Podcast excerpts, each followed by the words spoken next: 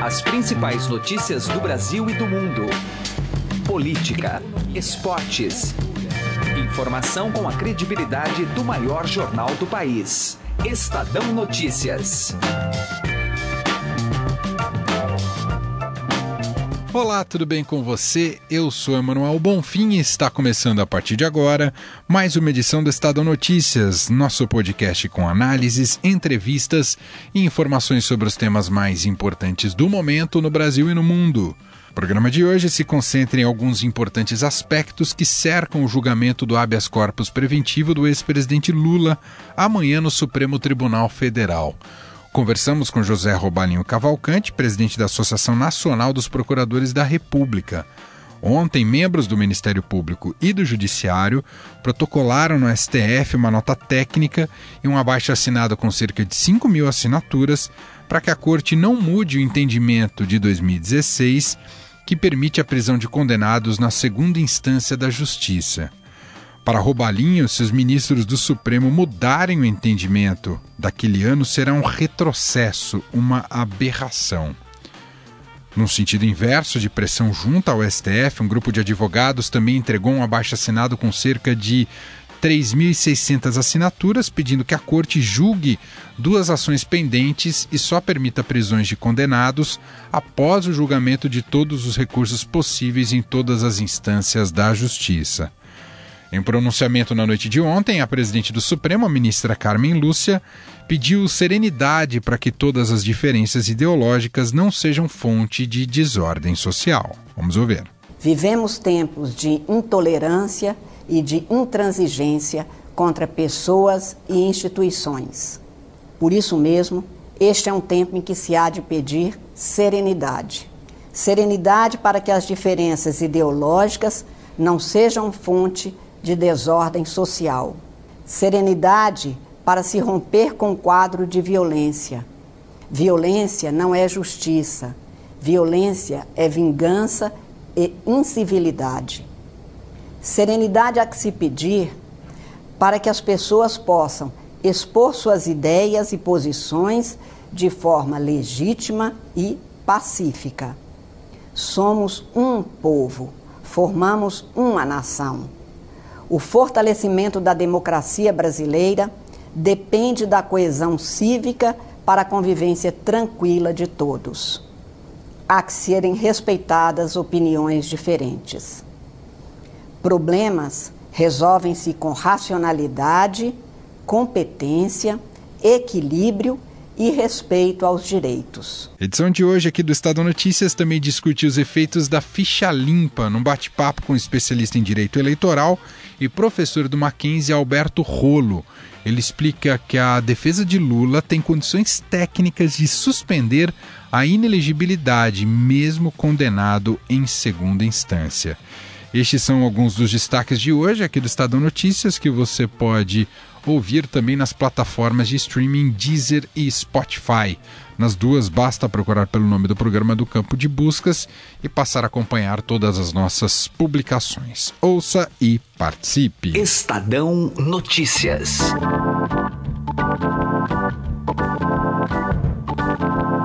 Integrantes do Ministério Público e do Judiciário protocolaram ontem no Supremo Tribunal Federal uma nota técnica e um abaixo-assinado com cerca de 5 mil assinaturas entre magistrados e membros do Ministério Público para que a Corte não mude o entendimento que permite a prisão de condenados na segunda instância da Justiça. Amanhã, quarta-feira, ah, o habeas corpus preventivo do ex-presidente Lula será julgado pelos próprios ministros do Supremo Tribunal Federal. E a gente vai conversar sobre esse assunto com José Robalinho Cavalcante. Ele é o presidente da Associação Nacional dos Procuradores da República. Doutor Robalinho, tudo bem com o senhor? Obrigado por nos atender. Eu é que agradeço, é sempre uma honra é, falar com você. Doutor, uh, o senhor entende que esse ato, essa entrega dessa nota técnica, é, poderá ter um efeito importante nessas vésperas do julgamento, aí na, na maneira como os ministros poderão conduzir esse julgamento, doutor? É importante se perceber, primeiro, de que esse abaixo-assinado foi organizado por colegas da base da magistratura do Ministério Público, quer dizer, foi uma iniciativa espontânea, feita em pouquíssimos dias, incluindo aí um feriado longo, como foi a Semana Santa. Então, portanto, o número de assinaturas é muito significativo. E esse número de assinaturas, com esse número de assinaturas, nós somos todos profissionais da justiça, todos nós que assinamos. a palavra que nós queremos é sensibilizar o Supremo Tribunal Federal para a importância desse julgamento, para a importância da manutenção dessa jurisprudência. O entendimento que todos nós temos de que a justiça no Brasil precisa da manutenção dessa posição. Também foi importante, eu acho que isso para isso nessa nossa conversa aqui também é relevante, para que a opinião pública tenha ciência do que está sendo discutido e tenha consciência de que os profissionais que atuam na justiça, do Ministério Público e da Magistratura, do Judicial, são, e na sua imensa maioria, são favoráveis a esse entendimento jurídico. Não se trata, portanto, de uma decisão política, uma decisão que é contra A ou contra B, e, aliás, vai muito além do presidente Lula, apesar do habeas corpus estar em discussão ser relativo a ele, não é dele que nós estamos tratando, não estamos discutindo a matéria específica relativa ao presidente Lula. Hipoteticamente, habeas corpus podem ter decisões individuais por conta dessa daquela característica. O que nós entendemos e queremos colocar para o país é de que será um retrocesso gigantesco se houver uma alteração, uma, um retorno a essa jurisprudência que durante sete anos vigorou no Brasil entre 2009 e 2016 e que favorece profundamente a impunidade. E, e doutor, é, nesse sentido, por que é importante que se mantenha a jurisprudência de 2016? Qual que é a, a, a pior consequência avaliada aí por vocês? Que o sistema jurídico penal deixaria de funcionar. Vamos, vamos compreender o seguinte: o princípio da presunção de inocência ele existe no mundo inteiro há mais de 200 anos desde as revoluções americana e francesa do século XVIII. Apesar disso, em nenhum lugar do mundo se compreendeu o princípio da presunção de inocência como vigorou aqui no Brasil durante sete anos, com o entendimento de que só se pode, então, executar uma sentença penal, ou seja, fazer a pessoa ficar detida, privada de liberdade, após quatro instâncias judiciais. Isto, com todo respeito, é uma aberração. E por que uma aberração? Porque uma justiça que tarda é uma justiça que já falhou desde o seu início. Se você leva anos a fio de julgamento para 15, 20 anos depois, 25 anos depois, você cumprir uma sentença por conta de um crime que aconteceu décadas anteriores, isso já é uma falha profunda. Se as pessoas ricas e poderosas, exatamente elas, escapam sempre impunes, a sinalização é a pior possível. E o sistema passa a ser um sistema que não funciona, passa a ser um sistema injusto, passa a ser um, um, um sistema como nós ainda temos, mas tínhamos muito pior há anos atrás, e todos nós sabemos disso, em que as pessoas ricas cometem o crime que quiserem sem serem punidas. Doutor, é claro, como o senhor bem frisou, que essa nota técnica e esse abaixo-assinado não se dirige especificamente ao caso do ex-presidente Lula desta quarta-feira, mas o senhor entende que há um risco de que esse habeas corpus, caso seja aceito amanhã no STF, que ele possa ter um efeito vinculante para demais tribunais ou até uma corrida aí de muitos que estão em situação parecida, doutor? Pela formatação que foi definida, do, do está é, se discutindo um habeas corpus individual, não, ele não tem efeito vinculante. Mas se houver uma reversão, uma sinalização do Supremo, está revertendo a posição do seu plenário, nós não temos dúvida em dizer que em poucas semanas e poucos meses as consequências serão muito graves. Vamos pegar um exemplo concreto para que a população compreenda, por exemplo. O ex-senador Luiz Estevam ele foi condenado a mais de 30 anos de cadeia, está cumprindo pena agora por conta dessa jurisprudência, porque ainda não tinha sido julgado o recurso dele no Supremo Tribunal Federal. Ele apresentou mais de 30 recursos. Ele tem os melhores advogados possíveis, ele pagou muito bem os seus advogados estudaram o caso para fazer um recurso atrás do outro. O fato é de que ele já estava condenado há várias décadas e mesmo assim não cumpria pena. Pois bem, eu tenho certeza absoluta que, uma vez alterada a jurisprudência, o primeiro ato da defesa do, do, do, senador Luiz Estevam, e eu faria a mesma coisa no lugar dos advogados dele, será peticionar o Supremo Tribunal Federal pedindo um habeas corpus igual. Dizer o seguinte: olha, aqui está o meu cliente, também não transitou em julgado em relação a ele, então é de se exigir que ele seja colocado em liberdade e esperar. Não há por que a situação dele ser tratada de maneira diferente. Como o senador Luiz Estevam, nós teremos dezenas e centenas, e principalmente os que estão mais ricos, como digo, os mais afluentes, os que têm os melhores advogados, as defesas mais bem preparadas, serão de imediato tá, questionados ao seu cumprimento da execução de pena e muito provavelmente serão soltos. Doutor, só para concluirmos, por que, que esse é um tema que não tem muito consenso, inclusive dentro do, do universo jurídico, assim como os senhores entregaram essa, fizeram esse manifesto hoje no Supremo, entidades que, de advogados fizeram no sentido inverso. Por que é tão polarizado esse tema, doutor? Eu acho que estão equivocados os doutores, os advogados que entregaram, mas eu, eu queria dizer mais ou menos o seguinte basicamente são os advogados que defendem essa posição. Então, e advogados, muitas vezes, a OAB, com devido respeito, influenciada tá, por advogados criminalistas que se acostumaram com determinadas teses e formas de trabalhar. Porque a Ordem dos Advogados do Brasil, em particular, é, deveria, por toda a sua história a favor da democracia do país, refletir que o nosso sistema jurídico penal é falido, não funciona, e que um dos fatores que unanimemente todos os estudiosos independentes analisam, comparam com outros países, é, dizem que é importante alterar, é era exatamente este entendimento que empurra as pessoas para recorrerem, recorrerem, recorrerem até a última instância. Hoje já houve manifestações da OCDE e de outras outros entes com os quais o Brasil é filiado internacionalmente preocupados com essa reversão. Então, polêmico se você quiser colocar assim no direito, é da natureza do direito ter haver opiniões distintas. Mas eu não diria que é uma polêmica no sentido de um fla-flu. O que há é interesses localizados de alguns advogados criminalistas que defendem, amarram numa tese que não tem sustentação no direito comparado.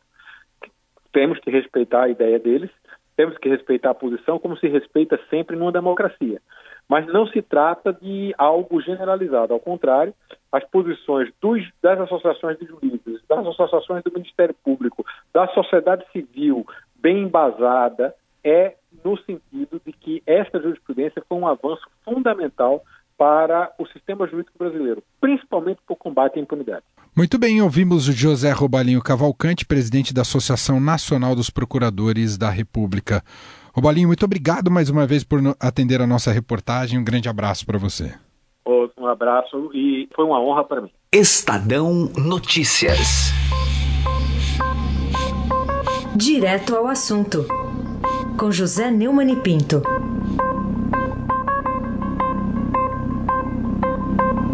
Procuradora-Geral da República, Raquel Dodge, faz muito, muito, muito bem em recorrer da estupidez crônica manifestada pelo senhor Dias Toffoli, ministro do Supremo, ao cuspir e rasgar a lei da ficha limpa, é, mandando habilitar eleitoralmente o ex-senador caçado pelo Senado, Demóstenes Torres de Goiás, que se fingia de cidadão, de varão de Plutarco, de cidadão acima de qualquer suspeita, de perseguidor da corrupção, quando prestava serviços muito bem pagos a um bicheiro chamado Carlinhos Cachoeira. A decisão de, de Astófoli é um assinte contra o Senado, que caçou o, o ex-senador, né? Então, age contra uma decisão de outro poder, uma decisão limpa. Agora, sobretudo, é um desafio à lei da ficha limpa, que é uma lei de iniciativa popular. E tudo, tudo isso para servir ao seu chefão, ao seu patrão de sempre, Luiz Inácio Lula da Silva. Tudo o que o Dias Toffoli quer é começar a preparar o terreno, asfaltar a rampa, para quando ele assumir a presidência do Supremo, cuidar pessoal e diligentemente da possível liberação, do perdão, da anistia e até, pode crer, por esses antecedentes a gente crê que vai ser possível, até providenciar a legalização da limpeza, da lavagem de sua ficha suja decretada pelo Tribunal Regional Federal da quarta região de Porto Alegre, Rio Grande do Sul. José Neumann e Pinto, direto ao assunto. Estadão Notícias. Os recursos da defesa do ex-presidente Lula ainda podem reverter o preceito da lei da ficha limpa que o torna inelegível após condenação em segunda instância. Acompanhe a análise do advogado especialista em direito eleitoral e professor da Universidade Presbiteriana Mackenzie, Alberto Rolo que conversou com Raíssen Abac. Nosso assunto agora é a situação processual do ex-presidente Lula, condenado em segunda instância a 12 anos e um mês de prisão, sob acusação de corrupção passiva e lavagem de dinheiro. Há recursos ainda, mas a gente vai discutir aqui a questão do direito eleitoral. Para isso, convidamos o professor Alberto Rolo, da Universidade Presbiteriana Mackenzie e que é especialista em direito eleitoral. Obrigado pela presença, professor. Eu agradeço Heisen e é uma oportunidade para falar de um assunto tão importante. Então, a lei da ficha limpa, é, ela aparentemente é clara, mas agora não tem sido mais é, interpretada com tanta clareza. A gente teve até uma decisão do ministro Dias Toffoli limpando a ficha, acho que dá para usar esse termo, do ex-senador Demóstenes Torres. Queria que o senhor nos explicasse esse momento que estamos vivendo. Então vamos lá. A lei da ficha limpa, em relação ao candidato Lula, ex-presidente Lula, a lei da ficha limpa diz lá no artigo 1, inciso 1, letra E, E de elefante. Aqueles que forem condenados por aqueles crimes, né, corrupção passiva, ficam inelegíveis pelo prazo de oito anos a partir da condenação de segunda instância ou a partir do trânsito em julgado. No caso do Lula, é segunda instância. A decisão do TRF4, que foi uh, terminou essa semana com o julgamento dos embargos, é, representa a decisão de segunda instância. Portanto, ele está inelegível a partir desta decisão. Agora, a mesma lei da ficha limpa prevê que no recurso especial ou extraordinário, aí é a, a, defesa, é a estratégia da defesa, ou nos dois, recurso especial uh, e ou extraordinário, é possível pedir a suspensão da inelegibilidade. Então, quando a defesa entrar com recurso especial quando a defesa entrar com recurso extraordinário, pede lá no bojo do recurso, no meio do recurso, a suspensão da inelegibilidade. Então, isso tem previsão na lei. E foi exatamente, como você lembrou, aquilo que aconteceu com o ex-senador Demóstenes Torres, que foi cassado, estaria inelegível por oito anos também. O fundamento é outro, mas o prazo é o mesmo, oito anos, depois de terminado o mandato. E aí, no recurso, ele pediu a suspensão dessa inelegibilidade e o ministro Dias Toffoli concedeu concedeu isso uh, em sede de liminar, o que significa, como você colocou, uh, na verdade a ficha dele voltou a ser limpa se ele só tem esse problema, se ele não tem mais nenhuma outra condenação, a ficha dele voltou a ser limpa, portanto ele vai poder ser candidato em outubro uh, e a Justiça Eleitoral, me parece que ele vai ser candidato ou a senador ou a deputado federal, não tem outro caminho para a Justiça Eleitoral lá do estado dele a não ser deferir o registro, mantida essa situação. Nesse caso específico, é uma decisão provisória, né, liminar, mas que pode abrir um precedente, então. É, esse é o pensamento. Como essa notícia é recente, eh, o pensamento é se essa decisão, então, de, de suspender a inelegibilidade não pode eh, afetar outros processos, outros casos, como, por exemplo, do Lula que nós acabamos de dizer, porque exatamente o pedido é o mesmo. Eu vou lá no STJ, eu vou lá no STF e peço para suspender a inelegibilidade. Ora, se o Demóstenes Torres conseguiu conseguiu isso agora, recentemente, então o Lula também pode conseguir. O senhor entende que uma decisão como essa deveria ser de colegiado ou pode ser aplicada dessa forma, como fez o ministro Toffoli? O regimento interno permite que o ministro decida monocraticamente. Portanto, ah, até onde minha vista alcança, o ministro não fez nada além daquilo que o regimento permite. Mas como a gente está lidando né, com, com, com um direito tão importante, tão fundamental, que é ele ser candidato, no caso do Demóstenes ser candidato, e, portanto, se submeter ao julgamento, aí sim, julgamento da população, do eleitor, uh, fica realmente uma situação, sob o ponto de vista jurídico, complicada, porque amanhã essa liminar pode pode ser derrubada quando o, o processo for uh, levado para o colegiado e aí esses votos eventualmente não seriam aproveitados, seriam entendidos como nulos. Então aí o eleitor que votasse no Demóstenes poderia, talvez, até, eu estou falando tudo no condicional, uhum. perder o seu voto. O senhor citou aí no início uh, duas possibilidades de recurso para a defesa do ex-presidente Lula, o, o recurso aí especial extraordinário. Um é para o Superior Tribunal de Justiça, né? E outro é para o Supremo Tribunal Federal. O que, que tem de diferente, mas aparentemente eles podem nos dois pedir que ele não fique inelegível, é isso? É, exatamente. O, os dois recursos são para tribunais diferentes, as hipóteses de cabimento são diferentes, estão previstas na Constituição. A Constituição tem requisitos expressos para o recurso especial e requisitos expressos para o recurso extraordinário. Como eles são diferentes, é por isso que é possível uh, usar os dois recursos e nos dois pedir a suspensão da inelegibilidade. O que é importante para o ouvinte entender é que os recursos são apresentados ao mesmo tempo, não é primeiro um, depois o outro, os dois são ao mesmo tempo, o prazo é o mesmo, é um prazo de 15 dias a partir da publicação desse acórdão do TF4, uh, eh, e aí, aí sim os recursos vão ser analisados em momentos diferentes. Primeiro do STJ, depois do STF, até porque vamos imaginar que o STJ dê provimento a esse recurso, portanto, uh, reverta a condenação do Lula, então aí não precisa nem examinar o recurso no STF. É importante ressaltar, né, professor, a inelegibilidade elegibilidade, estamos falando aqui do ex-presidente Lula no caso, mas vale para outros, é, não é automática. É isso? É, é... Olha, uh, nós defendemos lá no direito eleitoral que essa inelegibilidade ela é automática sim, Heisen, porque ela decorre da aplicação da lei. Acontece que uh, quem vai aplicar e fazer esse reconhecimento jurídico é o TSE. Então, para o ouvinte entender, a gente vai lá na lei, Lei 64-90, artigo 1 inciso 1, letra E, e aí a gente vai ler que o Lula está inelegível hoje. Uh, agora, quem vai aplicar essa inelegibilidade não somos nós, quem vai aplicar é a Justiça Eleitoral. Então, a Justiça Justiça Eleitoral vai fazer isso quando for examinar o registro. Por isso que uh, tem uma data para isso, né? Então é 15 de agosto. É, 15 de agosto é o último dia para pedir o registro, é 19 horas do dia 15 de agosto. É importante lembrar que isso hoje tudo é feito pela internet, não é mais processo físico, é tudo eletrônico. Uh, então, 19 horas do dia 15 de agosto. E depois o TSE, se a gente fala de candidato a presidente, é o TSE que julga. O TSE tem até o dia 17 de setembro para julgar. Pode julgar antes, mas o último dia é 17 de setembro. Isso significa, por raciocínio, né, por hipótese, que eh, eventualmente ele pode estar fazendo campanha, então, até que haja um julgamento final.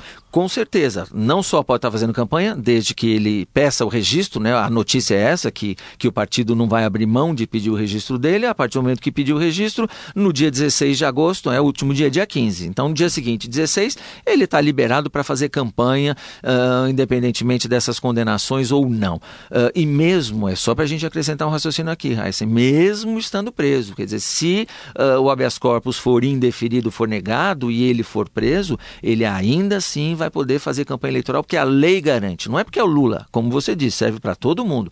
A lei garante que ele faça campanha, até se for preso, se for o caso, enquanto o registro estiver subjúdice. Então, se o TSE até 17 de setembro por hipótese, negar o registro, uh, ele ainda tem direito de recorrer para o STF e enquanto o recurso estiver vivo, estiver dependendo do julgamento, ele continua candidato. O que significa que, de repente, até o nome dele vai estar na urna eletrônica, pelo menos no primeiro turno. Isso que o senhor está explicando tão bem aqui é porque são uh, momentos e prazos diferentes, né?